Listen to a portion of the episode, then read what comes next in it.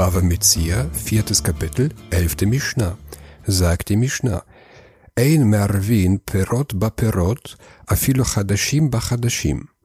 Man darf nicht Früchte unter Früchte mischen, selbst nicht neue unter neue.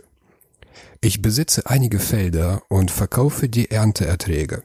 Sage ich zum Käufer, von diesem Feld verkaufe ich dir die Ernte, dann darf ich ihm die Ernte nur von diesem Feld verkaufen und darf von einem anderen Feld nichts beimischen. Auch wenn es keinen Unterschied in der Qualität gibt zwischen den beiden Feldern, so habe ich dem Käufer mein Wort gegeben, nur von diesem Feld zu verkaufen. Tzarich lomar chadashim bishanim, geschweige denn neue unter alte. Sage ich dem Käufer, ich werde die alte Ernte verkaufen, so darf ich ihm nichts von der neuen Ernte untermischen. Da alte Ernte besser ist als neue, werde ich den Käufer betrügen, wenn ich ihm von der neuen Ernte untermische. Und warum ist eine alte Ernte besser als eine neue? Aus alter Ernte lässt sich mehr Mehl gewinnen als aus neuer Ernte. Dagegen sage ich dem Käufer, ich werde dir neue Ernte verkaufen, so darf ich ihm aus alter Ernte beimischen, denn alte, alte Ernte ist besser und der Käufer erhält eine bessere Qualität. Beemet beyan hitiru larev kashe berach mipnei shuhu mashbicho. Jedoch hat man beim Wein erlaubt, starken unter schwachen zu mischen, weil er ihn verbessert. Starker Wein verbessert schwachen Wein und macht ihn länger haltbar. Verkaufe ich jemanden schwachen Wein, so darf ich ihm starken Wein untermischen. Andererseits will der Käufer starken Wein, dann darf ich ihm keinen schwachen Wein untermischen, denn schwacher Wein verschlechtert die Qualität. Der Talmud erklärt, das Vermischen von starkem, schwachem Wein gelte nur zwischen den Weinpressen. Das ist beim Pressen der Weintrauben, bevor der Wein entsteht. Beide Weinsorten fermentieren zu einem vollen Geschmack. Jedoch ist das Mischen nach dem Pressen der Weintrauben verboten, denn jede Sorte hat zu diesem Zeitpunkt ihr Aroma entfaltet und ein Vermischen würde den Wein nur ruinieren.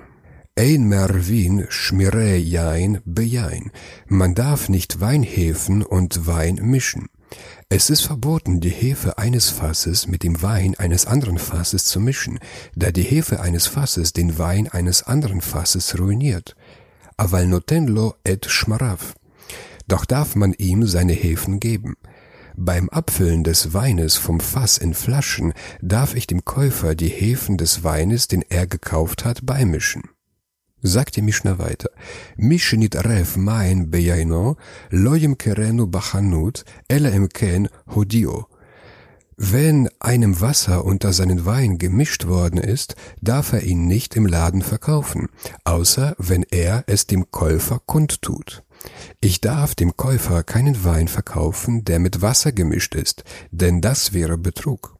Ich muss den Käufer darüber informieren und wenn er einverstanden ist, verkaufe ich ihm den Wein. ולא לתגר אף על פי שהודיעו שאינו אלא לרמות בו. Er darf ihn aber nicht einem Händler verkaufen, auch wenn er es ihm kundtut, denn er kauft ihn nur, um damit zu betrügen.